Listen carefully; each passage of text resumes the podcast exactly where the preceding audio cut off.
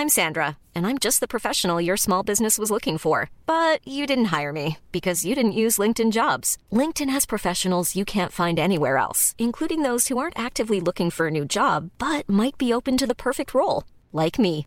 In a given month, over 70% of LinkedIn users don't visit other leading job sites. So if you're not looking on LinkedIn, you'll miss out on great candidates like Sandra. Start hiring professionals like a professional. Post your free job on linkedin.com/people today. Heraldo Radio, la H se lee, se comparte, se ve y ahora también se escucha.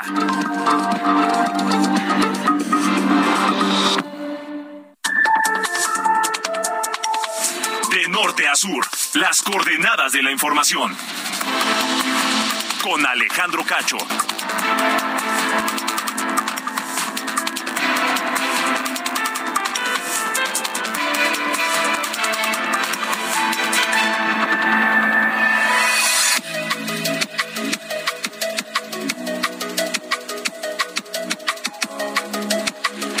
Noches, me da mucho gusto saludarle en este lunes 31 de octubre de 2022. Yo soy Alejandro Cacho y le agradezco que nos acompañe a través de la cadena nacional de Heraldo Radio en toda la República Mexicana y por supuesto también más allá de nuestras fronteras. Un saludo fuerte a quienes nos escuchan a lo largo y ancho del país y a quienes nos sintonizan también a través de Now Media Radio en los Estados Unidos. Yo soy Alejandro Cacho y le agradezco que me permita acompañarle la próxima hora donde quiera que se encuentre en esta noche de lunes, último día de mes de octubre. Hoy es el Halloween, se celebra, se festeja, se conmemora, como quiera llamarlo o considerarlo, el Halloween eh, en, en, pues en América del Norte.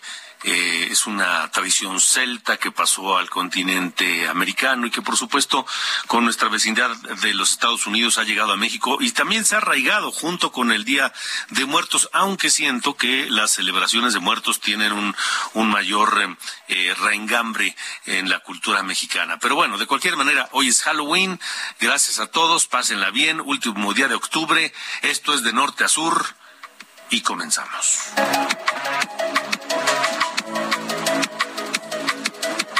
Le pregunto a usted si sabe proteger su información en redes sociales o si sabe cómo proteger su información en WhatsApp, por ejemplo, en Facebook, en Instagram o sus correos electrónicos. ¿Qué hacer para no ser víctima de que le hackeen sus, sus dispositivos o de que lo extorsionen o lo estafen a través de estas eh, redes sociales, a través del WhatsApp?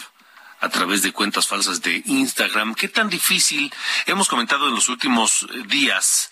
aquí en de norte a sur, sobre todo luego de que la gobernadora de Campeche diera a conocer pues las eh, las eh, grabaciones un, los, las conversaciones telefónicas, presuntas conversaciones telefónicas entre Ricardo Monreal, el coordinador de los senadores de Morena, y Alejandro Moreno, el presidente del PRI, bueno, pues supuestamente tuvieron unas conversaciones de WhatsApp y después de eso, Laida Sansores, este, pues eh, da a conocer estas supuestas conversaciones telefónicas. ¿Qué tan ciertas son?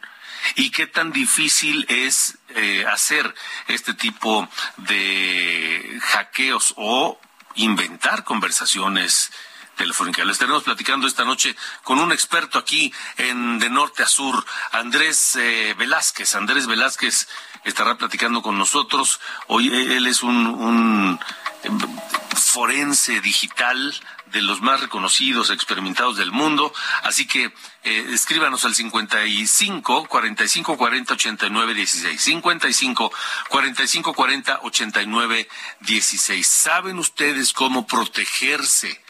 Y cómo proteger sus redes de hackeos y de posibles extorsiones o de posibles estafas. No se pierda lo que platicamos con Andrés Velázquez esta noche aquí en De Norte a Sur. Y uno de los temas más importantes de lo que, de lo que más se habla el día de hoy en el escenario informativo de México es pues de la investigación en torno de la desaparición de los 43 estudiantes normalistas de Ayotzinapa, porque el grupo interdisciplinario de expertos independientes, este GIEI, que fue contratado desde el gobierno anterior de Peña Nieto para eh, pues verificar las investigaciones en torno de la desaparición de los 43, eh, para investigar lo que estaba haciendo el gobierno mexicano, la fiscalía, la procuraduría en su momento para dar con el paradero de los 43 y que eso fuera apegado pues a los derechos humanos y que fuera pegado a la legalidad y demás. Este grupo interdisciplinario de expertos independientes que no le fue nada cómodo al gobierno de Peña Nieto, pues ahora vuelve a hablar del tema de los 43, pero ahora ahora sobre la investigación que lleva a cabo la, el gobierno de Andrés Manuel López Obrador. Y este grupo de expertos independientes descalificó 181 pruebas presentadas por la Comisión de la Verdad que encabeza Alejandro Encinas para el caso Yotzinapa. Considera que esas pruebas, 181 pruebas, no cuentan con evidencia científica que avale su veracidad. Es decir, no se sabe si son auténticas, veraces, confiables. Estas pruebas que desacredita el GIEI son las capturas de pantalla y supuestos chats de WhatsApp entre emitidos entre la noche del 26 y la madrugada del 27 de septiembre de 2014 cuando ocurrieron estos hechos, así como en días posteriores entre los presuntos responsables de la desaparición de los normalistas. Así que esto podría hacer añicos la investigación de la 4T. Esto podría hacer, podría dinamitar el trabajo que ha llevado a cabo Alejandro Encinas como el encargado por López Obrador de esclarecer el caso de los 43 de Ayotzinapa. Los eh, integrantes del GIEI consideran que tiene más prisa el gobierno por dar carpetazo al asunto por razones políticas que interés de realmente resolver el caso. Estaremos, estaremos hablando del tema esta noche aquí en De Norte a Sur. Y bueno, vaya, vaya, vaya, vaya, cierre de la elección presidencial en Brasil con el 50.85% de los votos, es decir, menos de un punto porcentual gana la presidencia nuevamente el izquierdista Luis Ignacio Lula da Silva ahora es el presidente electo de Brasil, luego de que ganara ayer en la segunda vuelta las elecciones, superó por muy poquito a su oponente ultraderechista y todavía presidente de Brasil, Jair Bolsonaro. Hoy esa noticia provocó el regocijo del presidente López Obrador.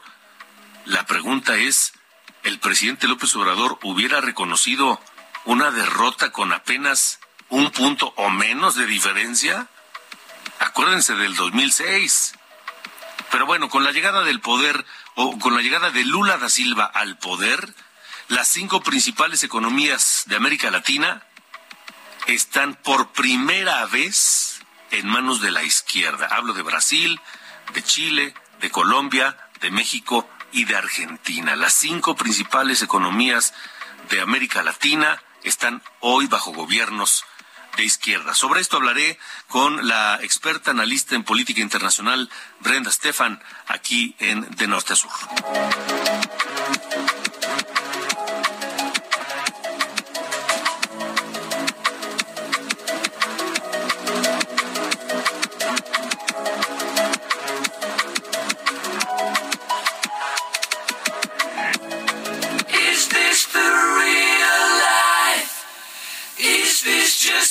Fantasy.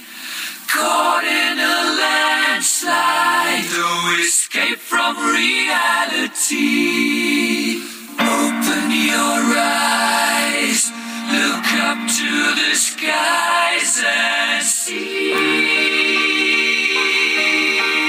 I'm just a poor boy. I need no sympathy. Cause I'm easy come, easy go little high, little manera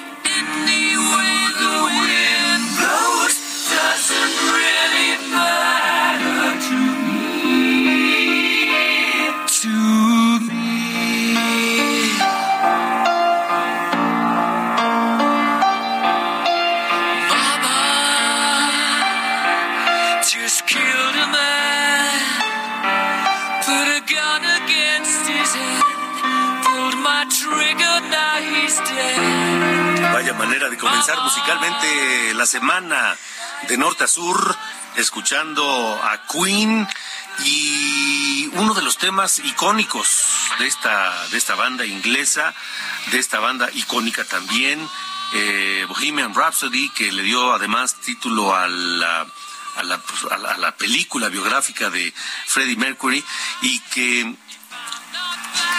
un 31 de octubre se dio a conocer este tema, que yo no sé si es el más famoso de Queen, mi querido Ángel Arellano, es difícil, ¿no? Eh, Hola. Pues, quedarse solo con uno. Sí, de, de, quedarse solo con uno yo creo que sí, pero del que es el más famoso yo también pienso que sí es correcto lo que dices.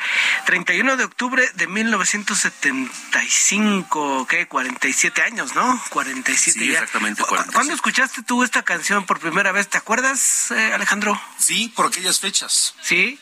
Sí, por aquellas fechas, porque además eh, estaba también, eh, no recuerdo exactamente la fecha, pero escuchaba esta y escuchaba Somebody to Love, que es otro de los grandes temas de Queen. Sí, pues esta se estrenó el 31 de octubre del 75 y te digo esto porque pues, yo lo escuché ya pues por ahí por los ochentas, ¿no? Este, yo recuerdo que, que me subí con, con, mis hermanos, Moisés y David, nos subimos a un Atlantic, ¿te acuerdas de esos coches? y tenía el cassette de Queen, el Grandes Éxitos, y me acuerdo que ahí lo escuchábamos una y otra vez. Ese cassette terminó por acabarse de tanto que lo escuchábamos. Pero yo, yo quiero pensar que, o, imaginar qué habrá sentido la persona, quizá tú que llegaste con tu disco y la escuchaste por primera vez y te quedaste ahí durante seis, siete minutos que dura la canción y dices, ¿esto qué es? A ver, vamos a ponerla otra vez, ¿no? Y es una canción que se quedó ya para toda tu vida, ¿no? Sí, sin duda.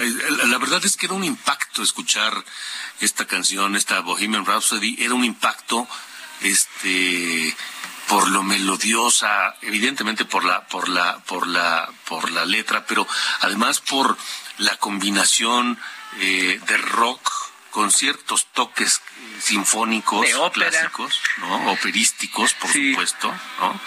Que hasta ese momento pues, no, no, nadie lo había hecho. No, pues y a quién se le ocurría hacer canciones tan largas, ¿no? Que en las estaciones de radio les decían, tú estás loco, ¿cómo crees que vamos a pasar tanto?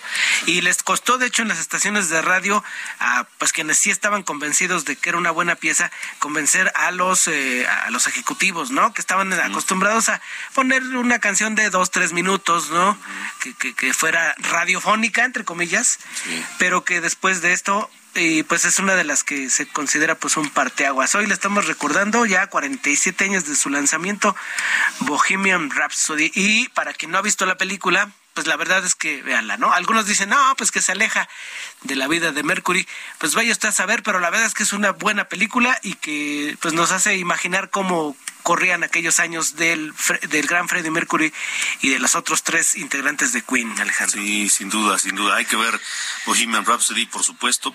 yo no sé qué tan apegada a la realidad, pero es una buena película. Véala como una película, ¿no? Sí, sí, sí, sí. También me dice nuestro operador Emanuel que la película de Elton John, está muy buena, ¿eh? Sí. Sí, eso te iba a decir. Rocketman me parece que es eh, una historia muy honesta. No quiero compararla con Bohemian Rhapsody, porque son dos cosas distintas, pero me parece que en Rocketman, que es la biografía de Elton John, no se guardaron nada, ¿eh?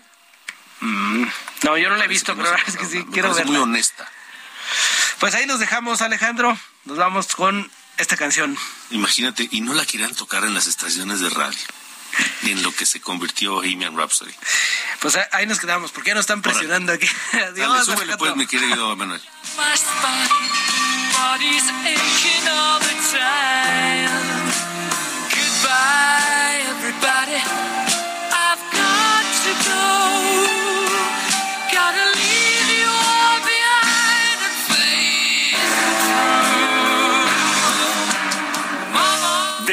Sur con Alejandro Cacho. Vámonos rápido con esta conversación que tuve con el investigador forense digital Andrés Velázquez sobre el hackeo de cuentas de WhatsApp y redes sociales. ¿A ustedes les han intentado hackear su WhatsApp, sus redes sociales? ¿Los han intentado estafar a través de su teléfono eh, celular? ¿Cómo protegernos? Es parte de lo que platicamos con Andrés Velázquez el investigador forense digital de enorme experiencia y reconocimiento internacional, Andrés Velázquez, a quien me da mucho gusto ver de nuevo. Este, se nos ocurrió hablar de esto e invitarte por estos eh, capturas de pantalla que dio a conocer la gobernadora de Campeche sobre supuestas conversaciones de WhatsApp entre Ricardo Monreal y Alejandro Moreno, que tienen ciertos elementos muy raros, muy sospechosos. Y es muy fácil inventar una conversación, una supuesta conversación de WhatsApp, ¿no? Es, es muy interesante porque, porque me ha tocado ver, y como bien comentaban, muchas veces hemos presentado pruebas eh, como correos electrónicos o inclusive mensajes de WhatsApp. Pero el, el mostrar una impresión de pantalla, es decir, una imagen, pues creo que todos ya estamos en un punto donde sabemos que existe software para editar este tipo de, cuestiones. Y no solo eso, sino inclusive en, en Internet vas a encontrar páginas donde tú puedes llegar a simular estas conversaciones. Es decir, que puedes llegar a encontrar desde crear un tweet, ¿no? Y que realmente nunca haya tocado la red de Twitter. Lo mismo pasa con WhatsApp, lo mismo pasa con Instagram. Es decir, prácticamente todas las redes sociales existe la posibilidad de crear mensajes que nunca hayan sido publicados y que también no hayan sido publicados, porque una cosa es que salgan publicados y otra cosa es de que la persona los haya hecho. ¿Es un delito? No es un delito per se, porque al final de cuentas, y, aquí regreso a lo que decía yo al principio, si tú quieres presentar como prueba unos correos electrónicos o un WhatsApp o inclusive redes sociales, hay todo un proceso, porque lo primero que hay que entender es que la información en digital, una cosa es lo que alcanzas a ver y otra cosa es lo que está atrás. Lo que no ves. Lo que no ves. Primera Que el perito tiene que lograr obtener la, conversación, pero validar que haya estado publicado, desde qué dispositivo y otros elementos. Que... ¿Cuándo? ¿A qué hora? Todos los o sea, Yo creo que inclusive aquí me voy a ver un poco más serio, ¿no? citando la ley. Dice que toda prueba digital tiene que estar disponible para ulterior consulta en su medio original. Okay. Es decir, que si quieres presentar una prueba, no es una impresión. O sea, tienes que mostrar tu teléfono en donde recibiste o viste ese mensaje. Para que un perito saque la información de aquí y diga, ah. Y valide que es un ah, claro. la que me lo Que ocurrió, sí. Ah, bueno, que en este caso no va a ser Paulina, sino que el número de teléfono de Paulina es el que aparece ahí. Después tendríamos que Luego hay que probar si efectivamente fue Paulina quien en su teléfono envió ese mensaje. Correcto. A ver, en el caso de Ricardo Monreal, que presenta una denuncia penal contra Laida Sansores por, por espionaje, por difundir supuestas conversaciones telefónicas. Primero, si él dice que son falsas, pues entonces no hay espionaje. No. Eh, segundo, si son falsas, entonces el delito por el que habría que denunciar es otro. Calumnia. Calumnia. No realmente el, el hecho de intervención, ¿no? Ajá, ok. Porque, pues, obviamente, si está diciendo intervención, digo, aquí se abriría legalmente otros temas, ¿no? Y si esos mensajes... Es que sí los mandó. Si esos mensajes son falsos, como dice Monreal, entonces podría caer en la calumnia y ya sería otro proceso. Exactamente. Ahora, ¿cómo nos cuidamos? ¿Cómo, nos, defendemos? ¿Cómo nos protegemos ante eso? Es un tema súper interesante porque muchas veces no entendemos qué qué herramientas tenemos de seguridad dentro de nuestros dispositivos o dentro de las redes sociales. Y lo más fácil es la autenticación en dos pasos o factor de doble autenticación. Y existe en todas las redes sociales. El hecho de que no solo utilices tu usuario y tu contraseña, sino que utilices un número o un código que normalmente te va a llegar por SMS o que tú lo vas a configurar en una aplicación como Google Authenticator, Microsoft Authenticator, o sea, existen muchos diferentes. ¿Y eso qué significa? Que si yo nada más me voy a lo básico, que es usuario y contraseña, es algo que yo conozco y que lo tengo aquí, que muchas veces lo apuntamos y lo dejamos en algún lado, ¿no? Pero si yo tengo algo que es un código que nada más llega a un dispositivo, pues tendrían que robarme entonces también el dispositivo para tener acceso a las cuentas. Entonces, el, el factor de doble autenticación en WhatsApp, por ejemplo, lo encuentran dentro de cuentas, privacidad, autenticación en doble factor. ¿Se tiene que hacer constantemente o es una vez? Con que lo hayas verificado una vez, eh, o sea, hacer esta autenticación ya, con una vez. En el caso de WhatsApp, lo configuras una vez, te va a pedir un código de seis dígitos y tu correo electrónico para recuperar tu cuenta de WhatsApp. Eh, con eso que lo hayas puesto, te lo va a estar tratando de recordar cada determinado tiempo. Sí, como ¿Te acuerdas? ¿Te acuerdas? ¿Te acuerdas? Sí. ¿Por qué salió esto? Porque precisamente había personas que aprovechaban Qué de la situación. Nosotros le llamamos ingenieros sociales. Sacar la sopa de la ingeniería social. Eso de, muy buenas tardes, le hablo del Banco Patito. Usted ha ganado un viaje a Hawái, requiero que me dé su número de tarjeta y número PIN para verificar que es el ganador. Estás utilizando eh, la, la conversación para obtener esa confianza. Antes lo que estaban haciendo es también vía WhatsApp. Imagínate que, que te mando un mensaje y te digo, quiero que seas mi contacto, contacto de recuperación de WhatsApp. Te va a llegar un mensaje SMS, ese mándamelo. Entonces la verificación hacía que me lo entregabas, Wow. yo lo configuraba en otro teléfono y me robaba tu cuenta. Así de sencillo. Entonces, cuando lleguen estos mensajes, cuando lleguen eh, estos códigos, no los compartan con nadie por más que te Y digan. no le pique, ¿no? Porque de repente eso lo decíamos ahorita en la junta. Decíamos, es que de repente a mí me llegan mensajes de, eh, queremos darte un trabajo, no sé qué, vete a este link, vas a ganar cinco mil pesos desde tu casa. Le picas y ya valiste, ¿no? Muchas veces tenemos que llevar algo que nos haga mucho más sentido o que estemos acostumbrados. Y creo que lo platicamos alguna vez, güera. El tema de si alguien llega a tu casa y toca y dice, soy de la telefonía, vengo a revisar, No lo dejas pasar. lo dejas pasar. Si te llega un mensaje y no lo estabas esperando o no te hace nada de sentido, bórralo. Sí, a mí me pasa, por ejemplo, este, le enviamos su factura del servicio de no sé qué, No esperaba yo. de algo que yo nunca hice. Entonces, si le picas para abrir la factura, ahí ya tienes problemas. Pero Fíjate, ¿qué, qué bueno qué tendrías que hacer? A Borrarlo. lo mejor te metes al SAT para ver- verificar si realmente es una factura tuya. no, mira, mejor lo borro. Bueno, bórralo. Porque además, ¿por qué te va a llegar por mensaje? O sea, se supone que tú dejas tu correo para que te lleguen las... Ya en todos No, no, lados te piden al el correo. Ah, al Ah, correo. Yo tengo un correo. Ah. Yo tengo un correo a donde me llegan todas mis facturas y solo lo utilizo para facturas, ese correo. Ok.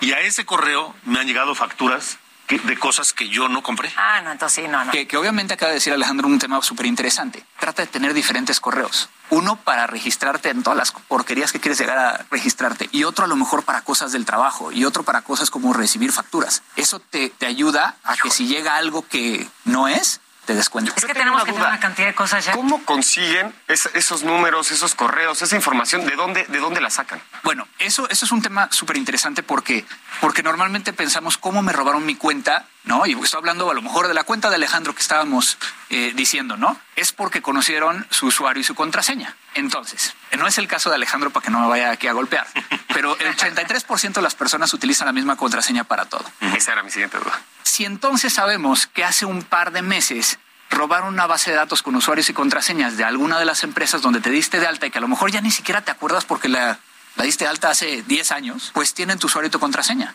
Lo vuelven a tratar y resulta ser que abre. Entonces, por eso es el que les pedimos cambien sus contraseñas, activen Sí, la no pongan su. Y no fecha de nacimiento. ¿Cuál es la ¿Cómo mejor recomendación para una contraseña? Para que sea, que, que no te la puedan hackear o la recomendación para dónde guardarlas también, porque muchos la utilizan escritas, pero también existe alguna app que nos pueda ayudar en eso, que sea más fácil. Desde el punto de vista de las contraseñas, lo que normalmente decimos es mayúsculas, minúsculas, números y símbolos, más de ocho caracteres y empiezas esa cara de Sí, sí, cómo sí. le voy a hacer, este es lo complicado. Ahí les va algo más fácil. Si la plataforma lo permite, una contraseña en frase. Recuerda la canción que más te gusta o el libro que has leído y a lo mejor algo que, te llama mucho la atención y que eso sea tu contraseña. Cámbiale algunas de las letras a mayúscula y alguno de las letras a lo mejor a números. Eso permite llegar a tener algo mucho más seguro. Por el otro lado, digo, en el caso se dice que la mayoría de las personas tienen alrededor de seis- 100 contraseñas que recordar. Sí, qué bruto, sí, entre el tremendo. la tarjeta, uno Si de los las que nos dedicamos a temas de, de Sí. tecnología se puede llegar hasta triplicar.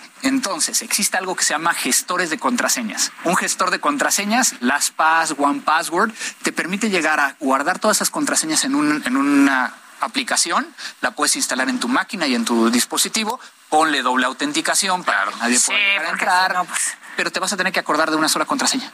Ok. Y con esa que sea fuerte, Ahí guardas todas las demás. guardas todas las demás Sí. Sí. pero ahí también requiere mucho orden. Cambié mi contraseña, tengo que actualizarla. Abrí un nuevo sistema o un nuevo servicio, tengo que ponerla ahí. Yo tengo una fórmula. ¿Cuál? No, no se las voy Ah, a decir. ah, es No que se pensé que voy podías decir. una una fórmula. Yo también tengo una Sí, fórmula. Sí, yo Sí. tengo una Hay una fórmula que es muy fácil. Los ¿Qué seres qué? humanos somos muy visibles. O sea, nos guiamos con la visión. Sí. Si yo me encuentro aquí y veo que hay tres cámaras, pues empiezo con el número tres. Si estoy en el heraldo, a lo mejor utilizo la palabra H. heraldo y empiezo a utilizar elementos que al paso del tiempo, si quiero recordarlo visualmente, me lo voy a recordar. Ahí está Andrés Velázquez con este tema siempre, siempre interesante. Eh, vamos a ir a una pausa, pero de regreso vamos a seguir hablando sobre los hackeos y qué tan confiables son estas capturas de WhatsApp de supuestas conversaciones de WhatsApp. Está el tema de Ricardo Monreal con Alejandro Moreno y Laida, Laida Sanzores, pero también está el caso de los 43 de Ayotzinapa. Vamos a una pausa y regresamos.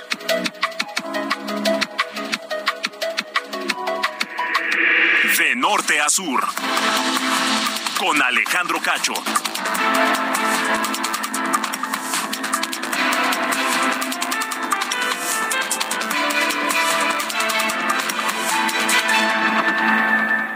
Heraldo Radio, con la H que sí suena y ahora también se escucha.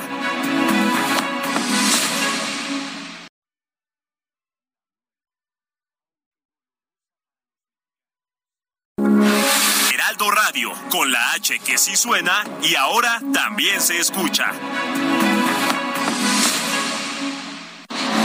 De norte a sur, las coordenadas de la información. Con Alejandro Cacho.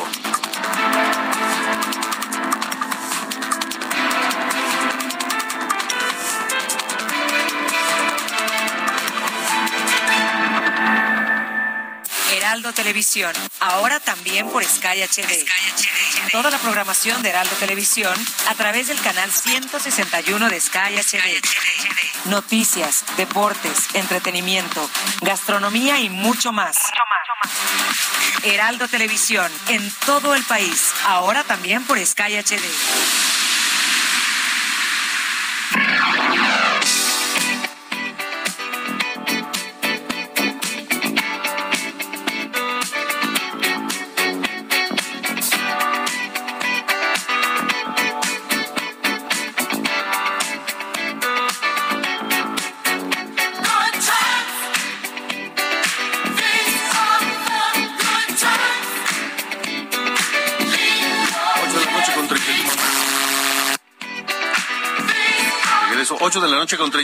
Del centro de la República Mexicana, 8.31.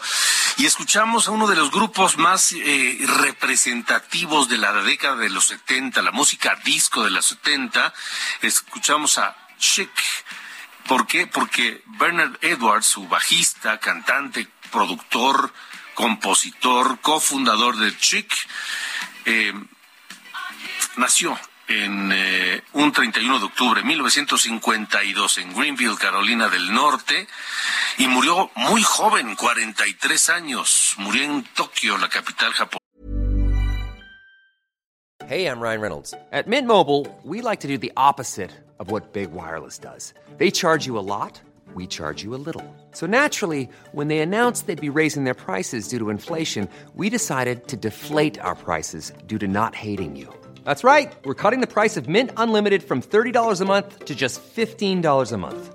Give it a try at mintmobile.com slash switch. $45 upfront for three months plus taxes and fees. Promo rate for new customers for limited time. Unlimited more than 40 gigabytes per month. Slows. Full terms at mintmobile.com. en 1996. Por eso, esta noche recordamos a Chic. Girls will be girls, cute ponytails and girls. Must put an end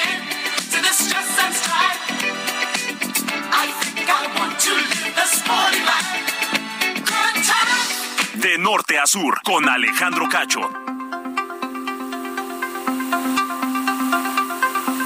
Bueno, pues esta noche nos da un enorme gusto eh, compartir con ustedes una noticia que nos llena de, de, de- de júbilo, porque de acuerdo con datos de Comscore y de Google Analytics, en septiembre, Heraldo Media Group se posicionó por segundo mes consecutivo como el grupo de medios digitales más grande del país. El grupo de medios digitales más grande del país por segundo mes consecutivo. Y gracias al respaldo de ustedes, los 80 millones de usuarios únicos que nos leen, que nos ven, que nos escuchan, están aquí, están en Heraldo Media Group. Y eso nos mantiene a la cabeza como el número uno en medios digitales en México. De norte a sur, las coordenadas de la información. Noches, estas son las noticias de norte a sur. El Producto Interno Bruto de México avanzó 1% en el tercer trimestre de julio a septiembre, según la estimación oportuna del INEGI. A tasa anual, el PIB creció 4.3% comparado con el mismo periodo de 2021. Luego de que Rosario Piedra, presidenta de la CNDH, señaló que el INE es un instrumento de sabotaje de la voluntad del pueblo, el instituto respondió que, de acuerdo con la Constitución, los organismos de derechos humanos no tienen competencia en asuntos electorales. Por su parte, las fracciones parlamentarias del PRD y del PRI en la Cámara de Diputados llamaron a Piedra Ibarra a respetar la autonomía del instituto al solicitar su comparecencia.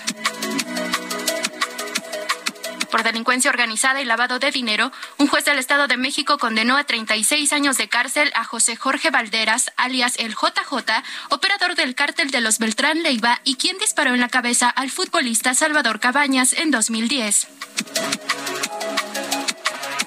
En Michoacán, estudiantes de escuelas normales y comuneros purépechas incendiaron 10 vehículos propiedad de diferentes empresas comerciales para exigir la liberación inmediata de tres normalistas que se encuentran detenidos desde el jueves pasado. En México ya circulan nuevas variantes de Omicron, de acuerdo con el Centro de Control de Enfermedades de Estados Unidos y la Agencia de Salud Pública del Reino Unido. Los dos casos se presentaron en la Ciudad de México y Querétaro.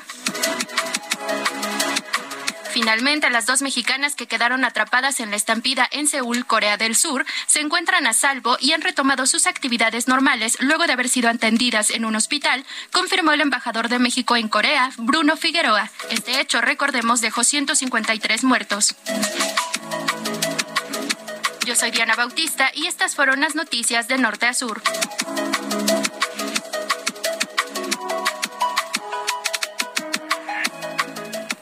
Norte a sur, con Alejandro Cacho.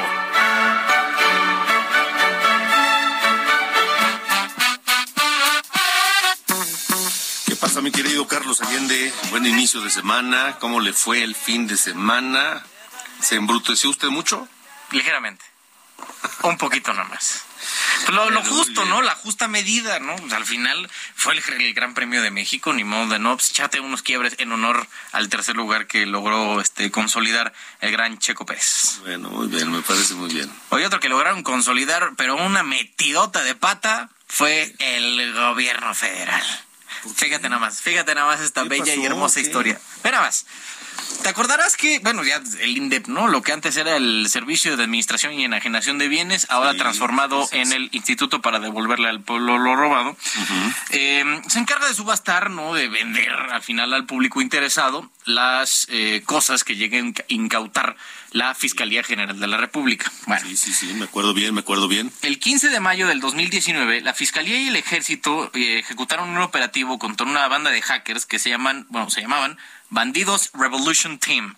Sí. Estos carnales eran responsables de haber eh, haberse robado por ahí de 300 millones de pesos a, a varios bancos. Eso fue en mayo. Siete meses después, el 15 de diciembre de 2019, el INDEP subasta en Los Pinos siete coches que eran parte de un de 27 que les confiscaron a este grupo de, de hackers. Siete coches siendo marcas Ferrari, Lamborghini, McLaren De- y de Mercedes. alta Benz. gama. O sea, de, de la más alta gama que pueda haber. Sí. En total, 28.6 millones de pesos de la subasta. Eh, la cosa es que ahora una empresa que se llama Intermediaria Sotecami está pidiendo la devolución de estos coches porque tenían firmados contratos de venta a consignación con las personas. Básicamente, la- los coches no eran propiedad de los eh, maleantes, sino de otra empresa y el INDEP ya los vendió. O sea, o sea, no tenían ningún tipo de sentencia de, extinción de dominio, ni nada de declarada, de, que declarara culpable a los eh, escuincles en cuestión. Entonces, eh, digamos que el gobierno federal se metió en un pequeño problemón porque ni siquiera están respetando las reglas de la ley de eh, extinción de dominio que ellos mismos escribieron y aprobaron. Y ahora ya se metieron en una bronca porque vendieron eh, propiedad que ni siquiera era de ellos. Ni tenían por qué estarla vendiendo. 28 millones de pesos. Pero a ver, te voy a decir una cosa. Sí, señor. ¿Qué te extraña? Ah, no, nada, nada más es como para... el avión presidencial cuando no es toda, hoy no es aún del gobierno. No, yo sé, pero bueno, al menos el, el- este nada más era como pura faramaya. La cosa es que en este sí se concretó la compraventa, o la subasta en este caso, de estos eh, siete coches. Y entonces, a ver cómo deshacen o qué es lo que pasa, ¿no? Ahora con este juicio, esta demanda que está metiendo la empresa Sotecami contra el gobierno federal, porque este, pu- pues, pues son hasta decirle, oye, güey, pero ¿cómo es posible que subasten algo para lo cual no tienen ni siquiera derecho de, de estarlo moviendo? Que no es tuyo todavía. Para empezar, ¿no? Pero bueno, en esas andaban y ya se metieron en un pequeño problemón. Eh, está bien. Muy bien, señor. Gracias. Bueno, fuerte abrazo. Dale.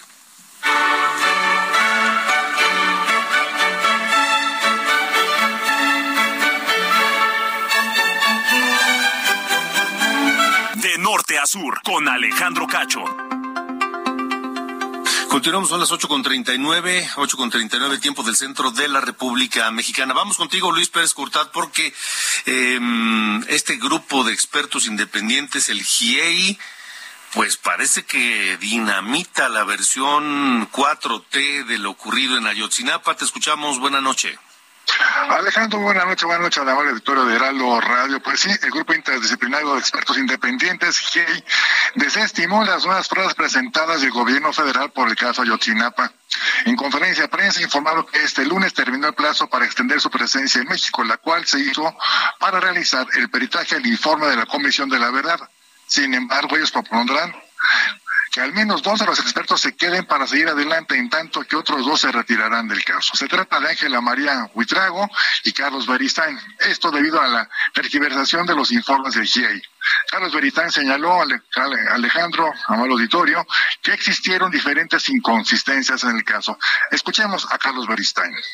En un intento de acelerar los resultados del caso sin las debidas medidas de investigación a tomar para ello, han conllevado una situación de crisis en la capacidad de los entes investigadores, en la independencia y en la confianza en los resultados de la investigación, así como un desconocimiento del propio papel del GIEI en la asistencia técnica internacional.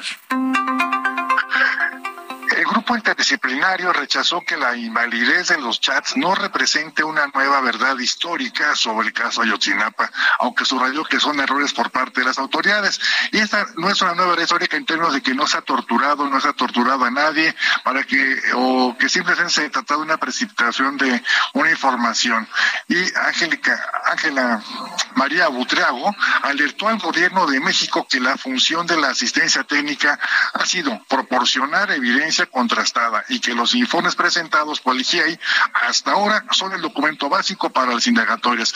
Y agregó que se provocó una crisis en torno a la indagatoria, tanto en su independencia como en la confianza a la misma. Escuchemos a Ángela María Buitrago. Si nos quedamos, algunos avalamos, no, al contrario, hemos hecho denuncia pública de todas las irregularidades. Hemos hecho denuncia pública de todo lo que significa estar dentro de un contexto de este momento desde agosto hasta hoy. Lo que sí necesitamos es que paren las simulaciones, es que paren las investigaciones falsas. Y cuando digo falsas en el sentido de una investigación de visitaduría para justificar la revocatoria de 21 órdenes de captura.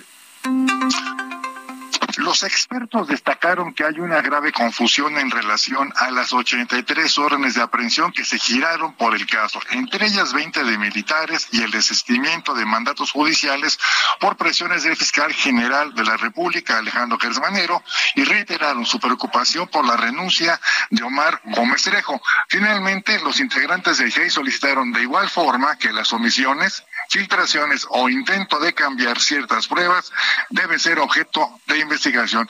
Alejandro, aquí. De acuerdo, Luis, gracias.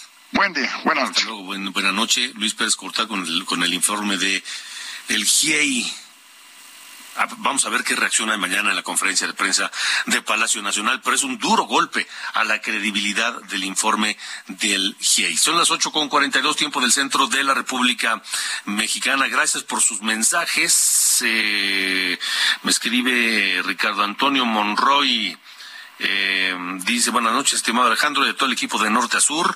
Siempre nos da mucho gusto escucharte desde que teníamos el horario neoliberal y ahora en el horario del Tlatoani, dictador del cash, de los moches, de la corrupción, de hacer crecer la panzota de los hijos, parásitos y el choco. Bueno, seguiremos escuchando los saludos desde Real del Monte en Hidalgo. Gracias.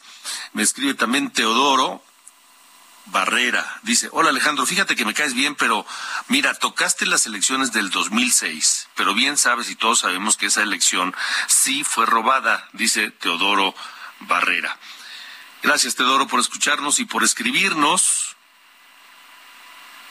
al 55 45 40 89 16. Hablemos de Brasil porque tiene un, bueno, tendrá un nuevo presidente, Luis Ignacio Lula da Silva, 77 años, vuelve a la presidencia de Brasil en una segunda vuelta sumamente cerrada en la que pues eh, por menos de un punto porcentual se, se, llevó la presidencia este hombre de izquierda eh, lo que provocó el regocijo del presidente López Obrador. Regresa Lula da Silva a la presidencia eh, brasileña luego de que fue presidente ya en dos ocasiones consecutivas de 2003 a 2010, eh, que fue un periodo de bonanza en Brasil.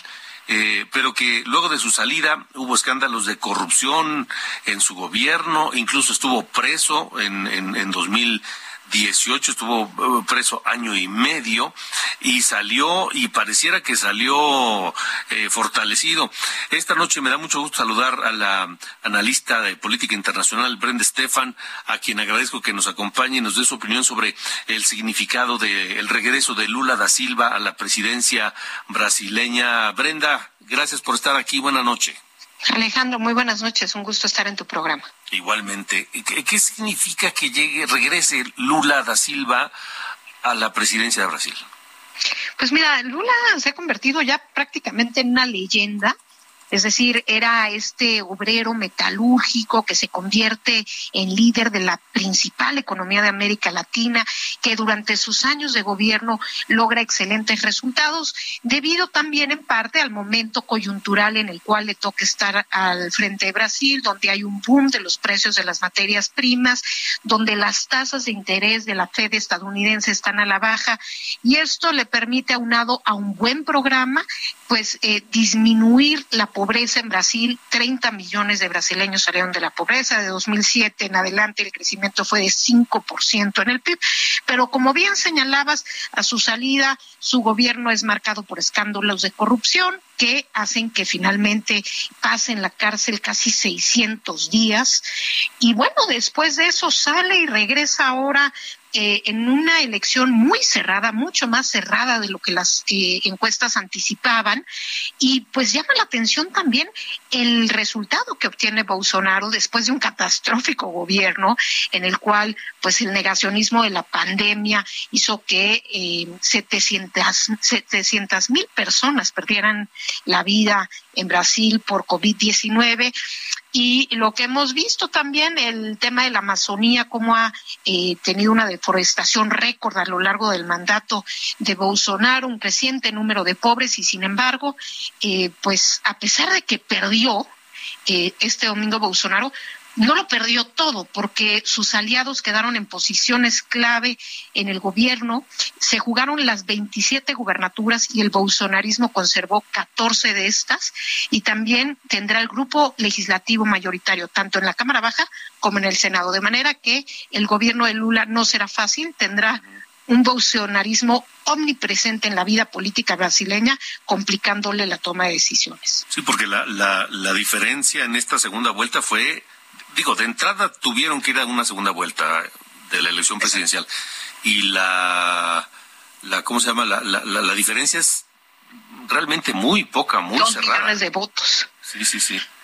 Sí, en un país de 215 millones de habitantes, la diferencia pues es de 2 millones de, de votos, que es poco más del 1%, eh, pues una, una votación apretada y un Bolsonaro que no ha concedido la derrota, es decir, no, no le ha eh, reconocido el triunfo a, a Lula y tampoco ha hecho declaraciones públicas en ese sentido, a pesar de que se espera que pueda pues decir algo quizás escueto en ese sentido, pero por lo pronto no ha sucedido, lo cual desde luego pues genera eh, preocupación. Sin embargo, el real y los mercados eh, bra- brasileños el día de hoy cerraron ligeramente al alza eh, después de una elección que dentro del ambiente de polarización extrema que hubo en las semanas anteriores, pues el día de ayer se dio con relativa, relativa normalidad.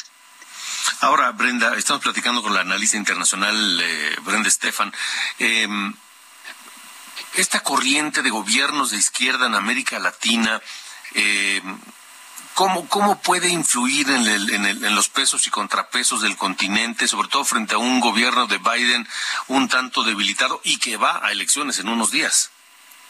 Bueno, algo que llamó mucho eh, la atención de quienes no venían siguiendo la elección brasileña fue la reacción de los líderes occidentales, incluido el mismo Biden, quien a unos minutos del anuncio del triunfo de Lula eh, escribió un tuit para felicitarlo. Hubo un comunicado de prensa de la Casa Blanca diciendo que habían sido elecciones libres eh, y democráticas y que reconocían el triunfo de Lula. Eso tiene que ver, por un lado, desde luego, con que Bolsonaro fue uno de los últimos presidentes, junto con el de México, en felicitar a Biden después de su triunfo electoral, pero también con que el mundo extrañaba a Brasil.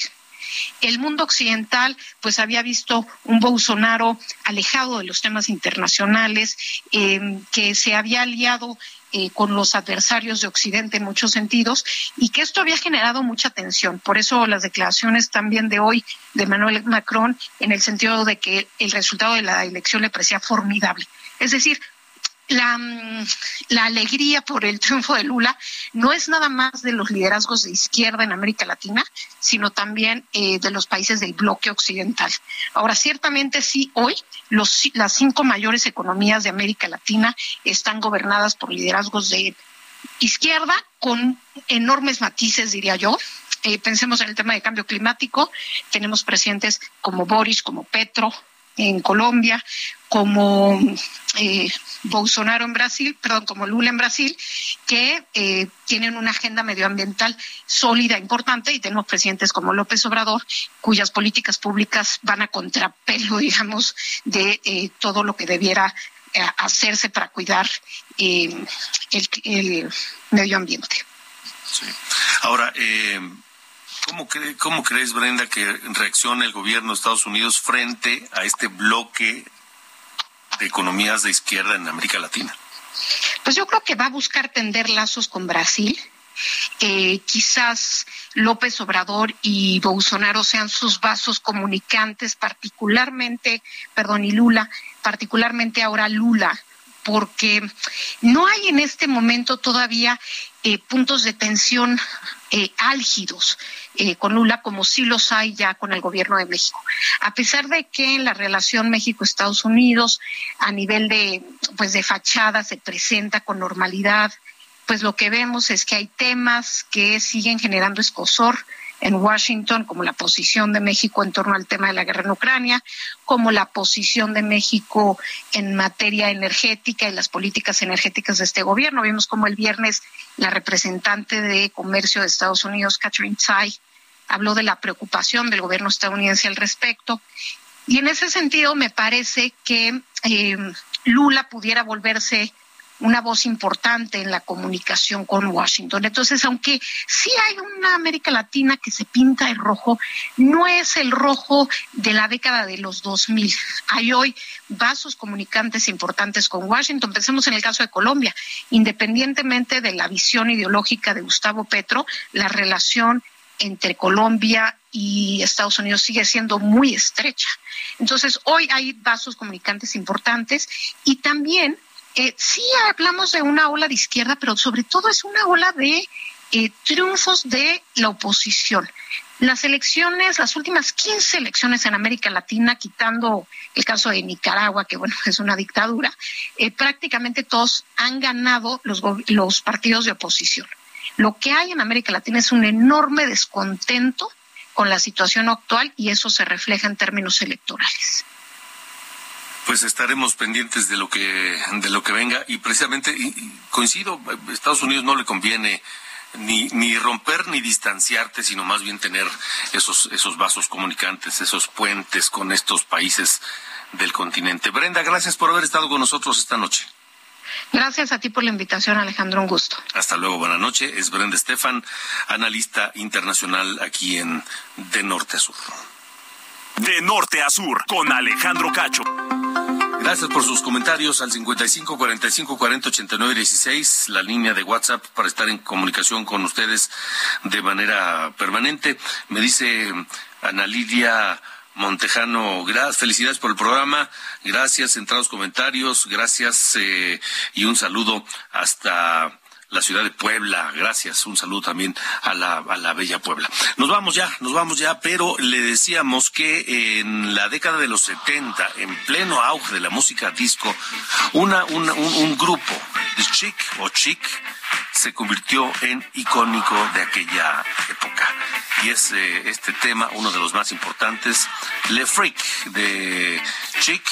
Y hoy los estamos recordando porque eh, Bernard Edwards, su productor, cantante, bajista, nació el 31 de octubre de 1952 y murió a los 43 años. Con The Freak de Chic nos vamos. Gracias, pásela bien y hasta la próxima. The new dance craze? Listen to us, I'm sure you'll be amazed.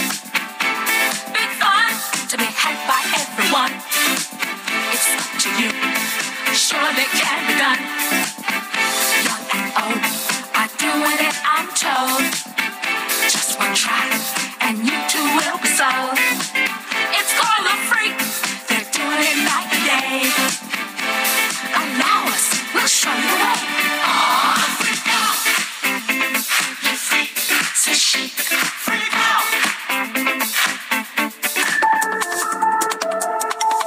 Esto fue De Norte a Sur, las coordenadas de la información. Con Alejandro Cacho.